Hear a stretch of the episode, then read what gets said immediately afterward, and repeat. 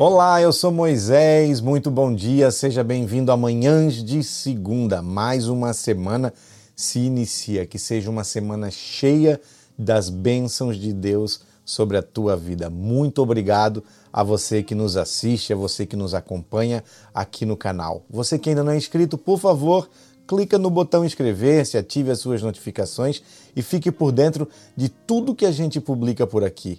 Lembre-se, nós também estamos nas plataformas de áudio Apple Podcast e também no Spotify. Em 2 Samuel capítulo 11, a Bíblia nos diz que era a época da primavera em que os reis saíam ao campo de batalha.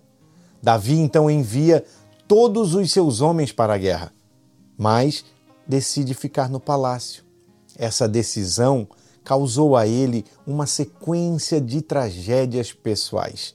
Primeiro, um adultério, um assassinato, e também a morte de um bebê e muita, mas muita vergonha sobre a sua vida. Grande parte das nossas tragédias muitas vezes são causadas quase sempre não apenas por nossas ações, mas também pelo nosso posicionamento.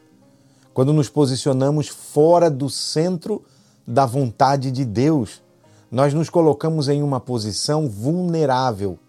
Nossos olhos passam a ver o que não deveriam ver nosso coração passa a desejar o que não é nosso, o que não nos pertence, o que não agrada ao Senhor. A nossa carne passa a falar mais alto, nos tornamos suscetíveis e vítimas dos nossos desejos, nos tornamos controlados pelas nossas paixões. Estar no centro da vontade de Deus significa muitas vezes estar em meio à batalha, estar lá na guerra, mas ter a certeza de que a graça do Senhor te alcança, que o favor dele vai de encontro a você e que a proteção do Senhor está sobre a sua vida. Tenha sempre em mente, não há nada mais perigoso do que alguém motivado, cheio de vontade de fazer algo, de executar, mas fora do centro do propósito ao qual foi chamado. Se nós não corrigirmos isso a tempo, quando nós estamos nessa situação fora do propósito de Deus, fora do centro da Sua vontade, o final quase sempre é trágico.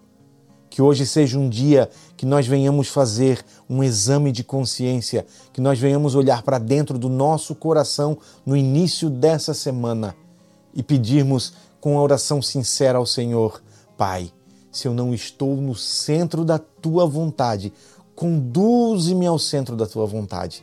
Leva-me de volta a fazer o que tu tens preparado, a cumprir o teu propósito para a minha vida. Que Deus te abençoe.